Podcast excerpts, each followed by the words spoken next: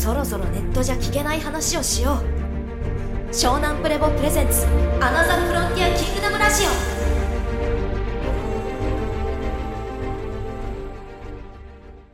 若い時最も大事な人と死別してから自分を見失ってしまいました。ぬくもりを感じて生きていくためにはどうすればいいでしょうか？ということです。うんいやこれいい質問ですね、うん。これは一番まともな質問揺らぎがあって。うん。うん。うん。うん。うん。うわ俺は勝負ですよはい勝負っていうかこう腕が見せられますようん。どうこれ自分の身近な人でこう質問されたらその若い時に大事な人を死別してしまった人に対してのまあなん。だろうまあそこのその大事な人に対しての重ね重なりが強かったってことがまず第一前提としてあるわけです、あるよね。はい。逆に言うとそれぐらい重ねてたってことにもなるよね。うん。うん。っていうのがまず一個じゃないですか？はい。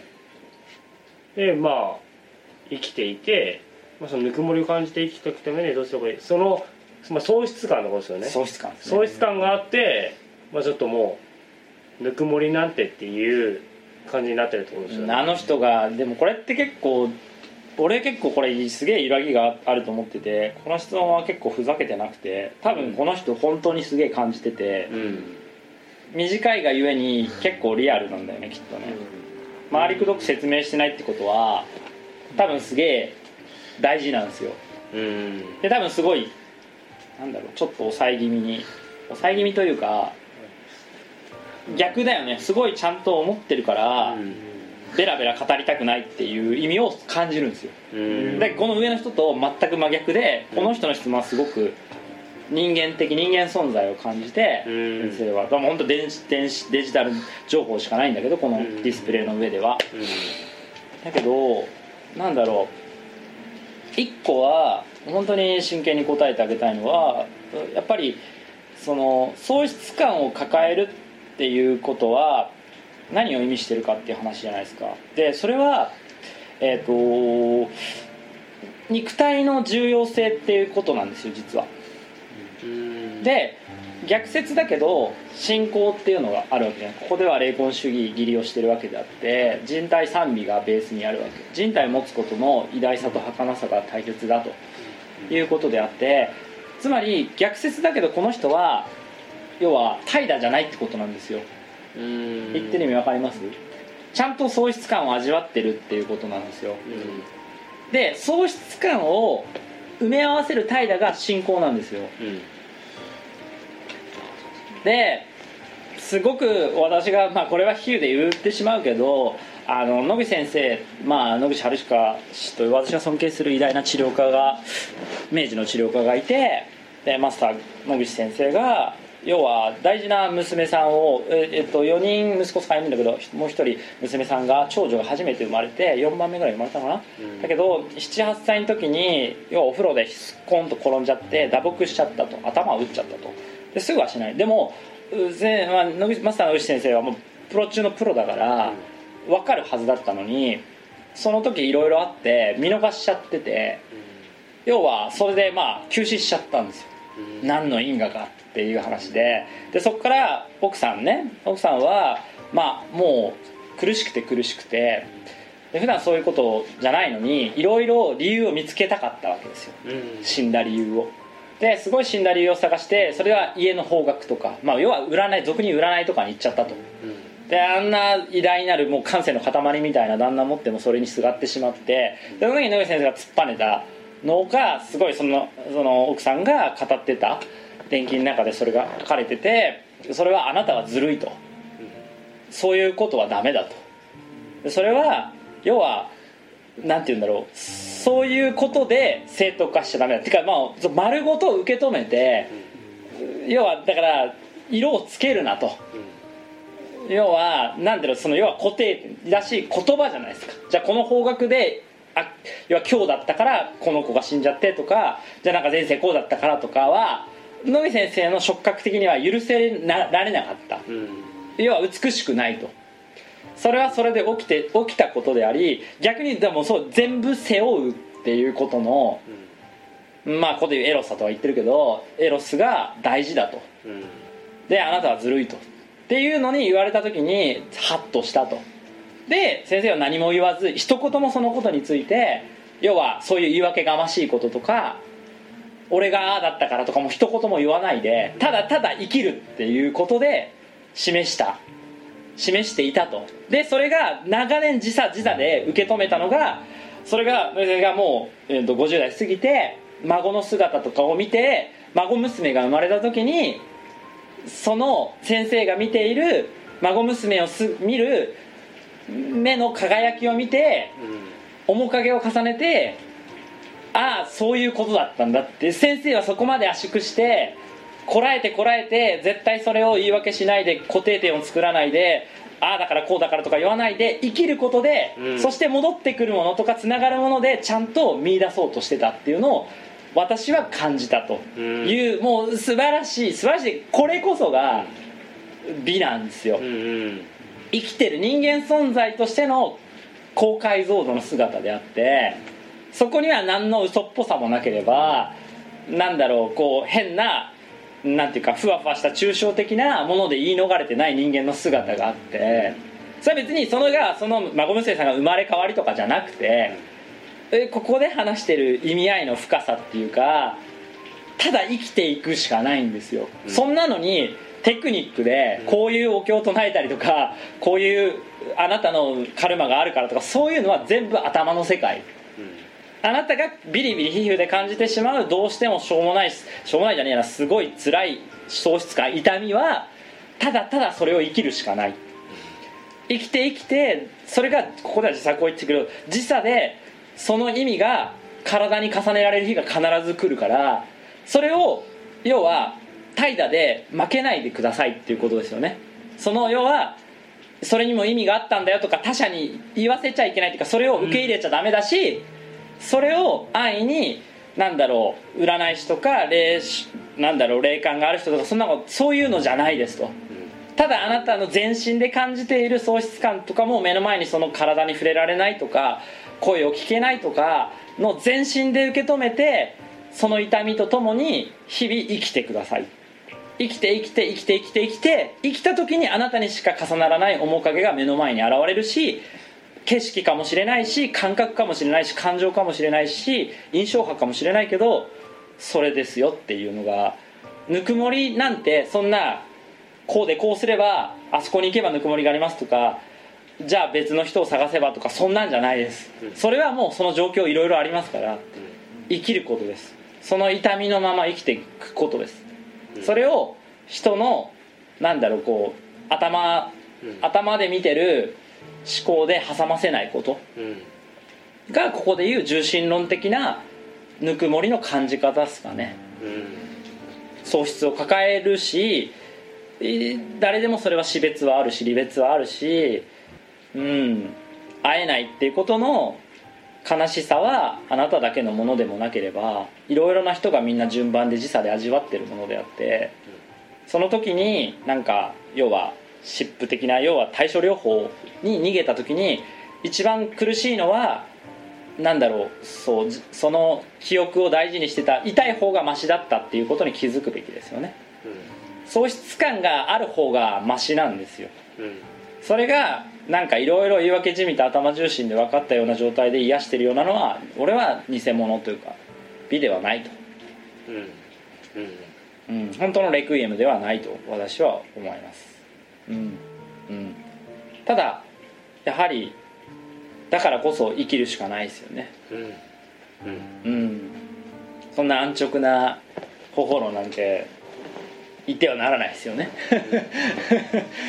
そう思いますよ。それはだからこのお方が重ねてきてその人にしかない揺らぎがあるから、そんなのこっちが安直に こうこうこうで、ね、これがぬくもり出すなんていうのは違うし、ただ感じますこの人の3行4行のたった短い文章で全然開示してないけど感じますよと。すげえ感じるし伝わるからだから行きましょうっていうかそういうあなたの感性をちゃんと信頼してあげてくださいっていうか、ちゃんと喪失感感じて自分が壊れちゃうぐらいなんだろう由来で思思思ってた思いを重ねていた自分をなんていうか自分と共にその痛みと共に生きてください狂いそうかもしれないけどその狂いそうな自分も愛しながら生きてほしいっていうかそれを重ねながら生きてください。それを狂ってるのがどうこうじゃないです。もう壊れそうなのがどうこうじゃそういうのに手当てしないでください。それを重ねてほしいです。そのためにはやっぱり体。まあだけど重心。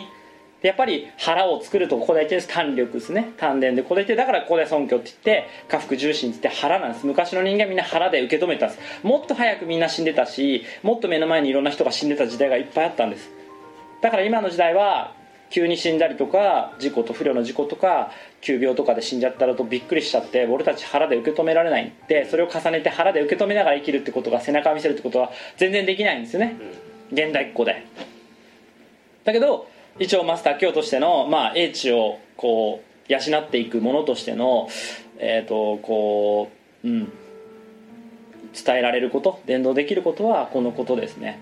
ちゃんとその痛みを、うん、共に重ねてしっかり生きてください。腹を据えて腹をくくって腹と共に生きてくださいと。いうことですね。それが逆にうんその人を思ってることだしその人の供養にもなってるし小手先はいらないです。何度泣いたっていいし何度悔やんだっていいしうん。何度虚しくなってもいいし。でもそれがその人とあなたが持っていた揺らここで揺らぎって言ってるんですけど揺らぎです。すごく揺らいでて宇宙なんですね。宇宙の揺らぎと一緒なんです。それが振動してるんです。震えてるんです。震えてるからいいんです。震えが止まらないよりは震え続けてください。悲しくてもいいし苦しくてもいいし壊れちゃってもいいし震えてるんです。震えてるってことはその人と一緒にいたという記憶との重なりで震えてるんです。それを感じくて感じて感じまくって腹で耐えて耐えてしのいでしのいでしのいで生き切ってあなたが目を閉じて本当にこの生涯を終えた時にその答えは全部見えます。それが俺の言えることです。それを私はちゃんと教えてます。言葉で逃げたり酔ったりは私は一切しません。この人体を持って人間存在として平易な言葉で真剣に生きていく。死んだ死んだものや悲しみというものをどうやって束ねてえーこの生涯を遂げていくかってことを教えています、まあ、ある種フィロソフィーです。はい。3 2 1はい。はい。はい。しっとりとねはいはいはいうんまあやっぱり全てに共通して言えるのを踏まえていきましょうっていう。そうですね。はい。うん。そんな安直なうん。心なんてないです。はい。ないです。それを俺たちは学んでるよな。うん。そうですね。学び合ってるよな。はい。学び合ってるよなここではな。はい。そんなただのグレイ同行とかシュメール人同行とか。はい。うん天皇財閥同行とかうん。そこじゃないよな。はい。それもあるけどうん。それ以上に大事なものをここはそうですね。教えてる場所だよな。はい。学び合ってる場所だよな。はい。それを語ってる場所だよな背中でな。そうですね。はい。行こう。ありがとうございました。かっけーっす。うん。自分もいつか。役に立ちたいっすそうやって。いやでもこれがちゃんと肌に染み込んだったら、きっとそういう場面が来たりそういう状況やそういう身の回りにそういうことがあった時に指し示すことは照らしてあげることはできると思うよ。嘘っぽくなく。うん。うん。嘘っぽいじゃんだってそういうのってだから。うん。うん。うん。なんかぜ全部そんなの嘘っぽくて。だからでもそれそれが俺がなんていうかその要は7000年の悲しみとかそういう部分で誇張して言ってるかもしれないけどでもなんかやっぱりいろんな人がのそういう、まあ、絶望って話はするけど悲しみありがとうの絶望があってじゃあそれをやっぱりこうなんていうのこう慈悲って慈しむ本当こう慈しむ痛み愛す慈しむっていうことが何を意味するかっていうことがやはりその尊敬っていう言葉に入ってて尊敬っていうのが今言った人俺は今のなんだろうこの人に対して尊敬を感じたのね。なのでそれは何かって言ったら今言った要はうんとうんと素直にぬくもりを感じたいっていうもの以外なかったわけこの文章には。うん。どこにも何のてらいもなくただこの人はその中心に向かってだけ投げてる質問だったから、きっとそれはこの人が悩んでる証拠なんですよ。うん。で悩んでて正当な葛藤をしているからこの質問ができててうん。正当な葛藤がしたものにはその正当な葛藤をしてるっていうシンパシーが俺の中で生まれてきて今の言葉が出るんですよ。うん。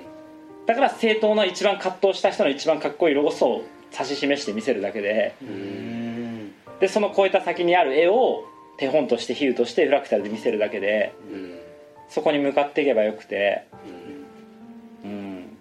それが本当の意味で、うん、人の悲しみを本当の意味で受け止めていくっていうことの、うん、瞬間さだし高潔さだし、うん、人としての品性にもつながりますよ最後は。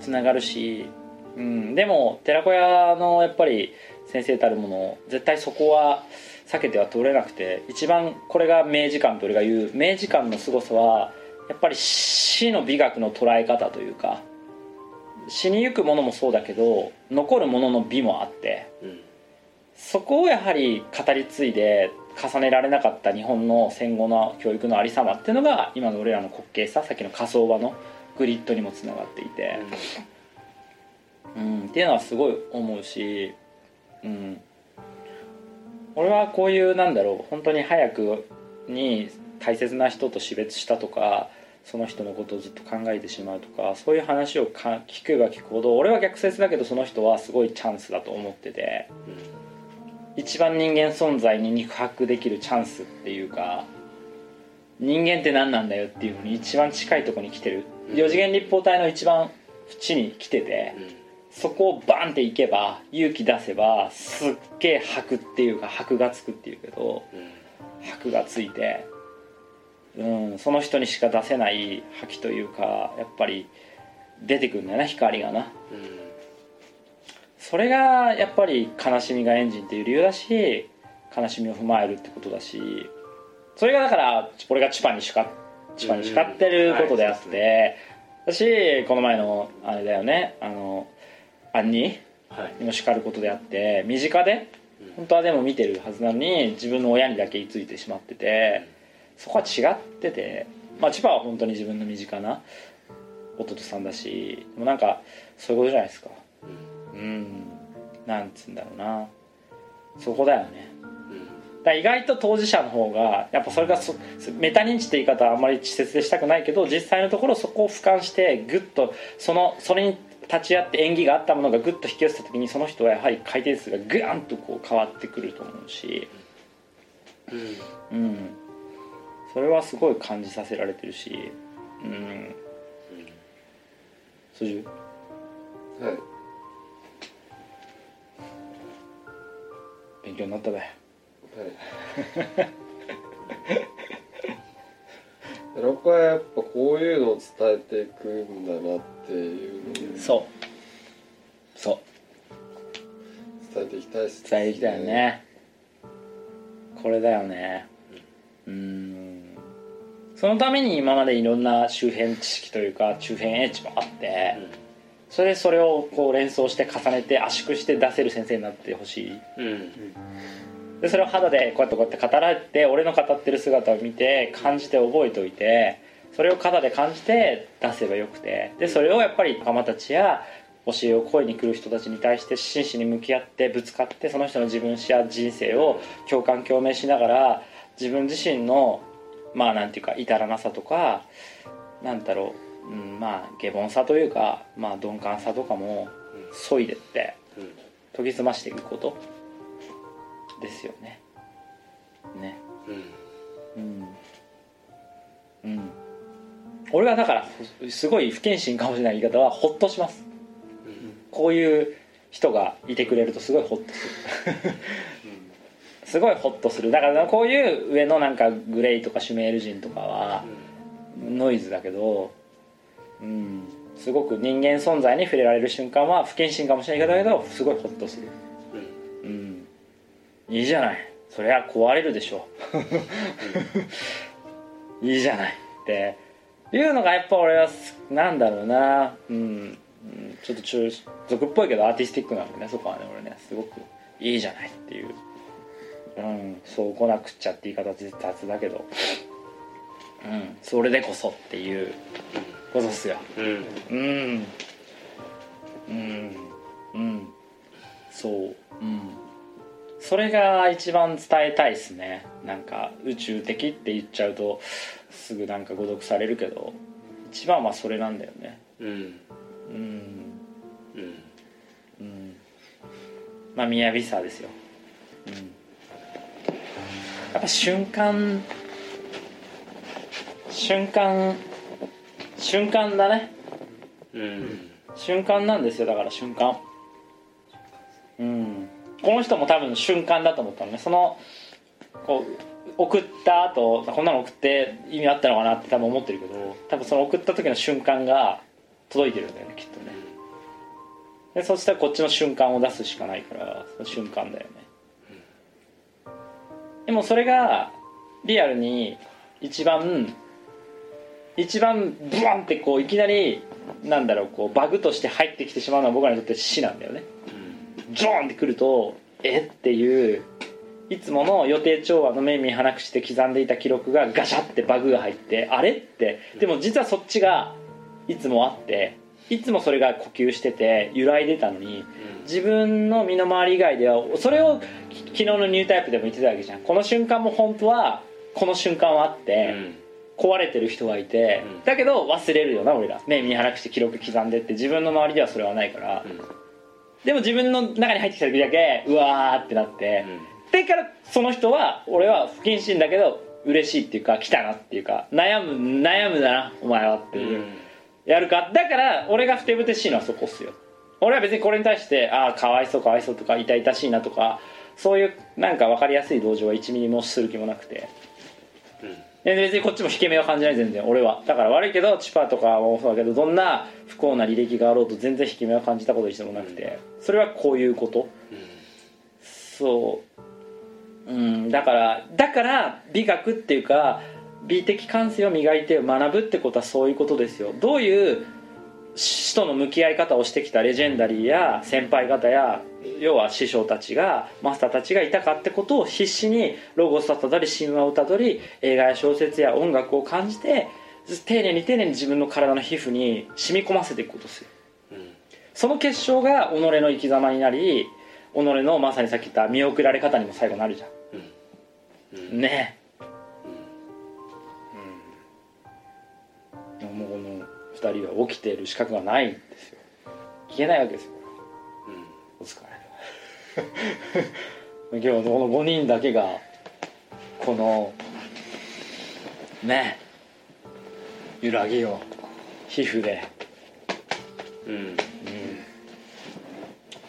やめちゃう？ぞなんか生きてるうん。うん。うん。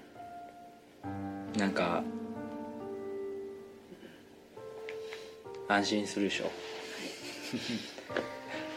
先生の強さは安心するよね。うん。うん。なんか自分で言うのも変だけど。安心します。安心するよね。なんかその要はあでもほ俺はだから野木先生そこに野木先生もそういう感じなんだよね、なんかしみったれてねっていうかさうん空なんだよね。スカーンって。うん。だけど強いしあったかいし優しいしうん。美しいし速いしなんだろう。全部を包んでるのがやっぱりいいっすよね。うん。うん。うん。うん。うん。うん。あみはい。よかったな。よかったですぱりなんで生きるのかとかなんで人が死ぬのかっていうのを教えてくれる人がいてすごい、うん、そこがそこがすごい私は敬愛しているところです。はい。はい。上？もちろんはい。なんか2039年のアナザーフロンティア目指してとかうん SP とかうんうん。そこが一番のまあ目的としてあるじゃないですか、うん。だけどそれを学ぶこともあの膨大なテキストもダヴィンチコードを学ぶのも、そういう今一瞬の目の前に現れたその人に対してのそ何が出せるかっていう、それがずっとやってることでどうしてもなんか2039みたいな感じになりがちなんですけどうフィーチャーちゃうけどなついついな全然そうではまあそうではあるんですけどそうではなくて。そうなんだよそれがフリーハーバーとして XY のデカさなんだよね。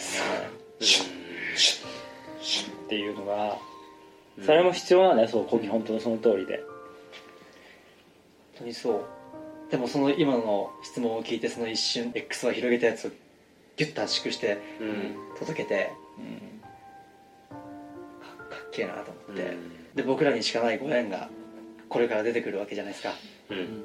そうだよ。じゃなくて僕らが絶対ある。ものがうん。そのだから通りだよ。その局面が来る、うん。絶対来る。ねうん死は話せないから誰もが。うん。このメンバーの中で一人も。うん。その時に、まあ、試されるというかそのたその時のその一瞬で一瞬のためにこうやって学んで肌肌で教えてもらってるから。うん。うんなんかすげえ実感が湧いたというか、うん。真摯に、うん。まあ、学びた学ばせていただきたいと思いました。はい。うん。はい。うん。シャガヤうん。なんか本当に本当に生きてる。うん。生きてる人の、うん。本当に生きてる人のうんこの生きてる人のうん。うん。生きてるんですよね。そう生きてるんですよ。はい。ちゃんだから怠惰ですよ。ずっと先言ってるけど、うん。怠って感じ合ってるって言ったじゃん、うん。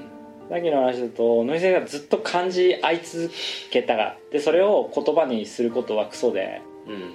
しないで感じて感じて感じ続けることうん繊細に自分の頭の先から指先まで全部感じて感じて感じて感じて感じ合ってそれを言葉に置き簡単な言葉とか、うん。安直なものに置き換えないってことの強さが必要でうん。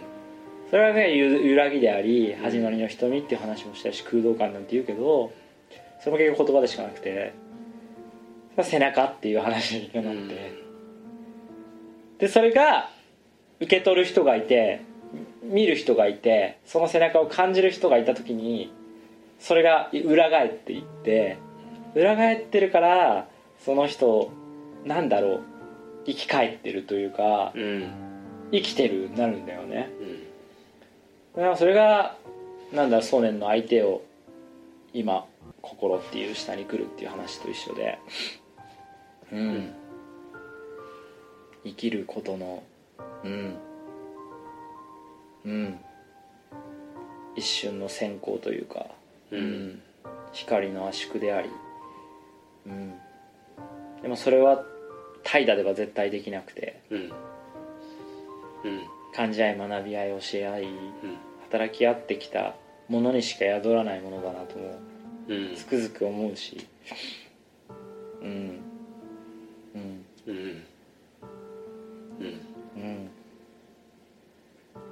きたうん生きた大人になりたいって思いました。はいいかんのだ。はい。はい。だからすげえそれを本当がそういうことを教えているのが英知だから本当はだって死ぬのも一瞬だし生まれるのも一瞬じゃないですか、うん。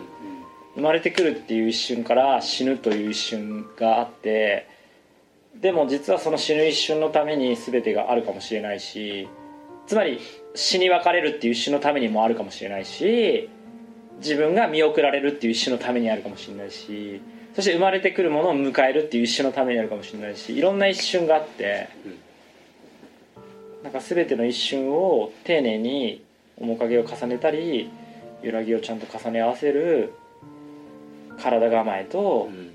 心構えを丁寧に磨いて日々切磋琢磨するのが寺子屋であってほしいというのは思いますね。改めて。はい。ね。うん。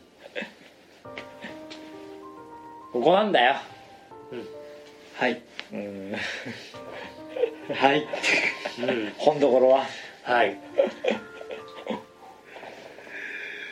うん。死を怖がってないってことだ。うんうん。それはちゃんと悩んでっから。な 英知を踏まえて。わきまえて。うん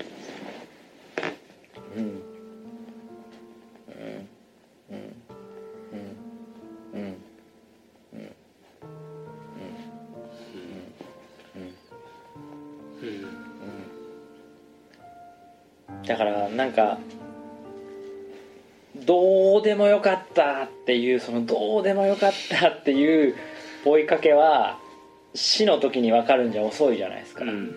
それはずっと言ってるじゃん。はい。でそれは自分の死だけじゃなく誰かの死に向か向き合った時にどうでもよかったんだってことを気づくのもうん。遅いじゃん。うん。遅いじゃん。だからそういうのは一瞬を生きてないと話にならなくて。でもほとんど死に対する悩みって全部そこじゃん後でどうでもよかったってことに気づいて悔やむっていう話しかないじゃん。うん。そうですね。うん。だから生きてるうちからどうでもいいって突っぱねてうん。見えてればうん。準備できてるじゃん。うん。うん。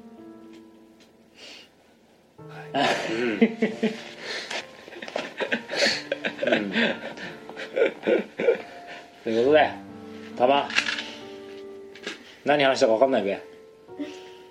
あの途中で。フライングヒューマノイド夢見てたか。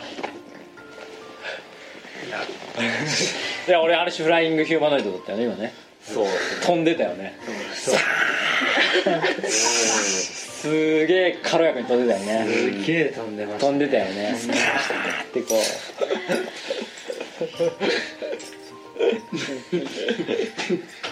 ん。うフ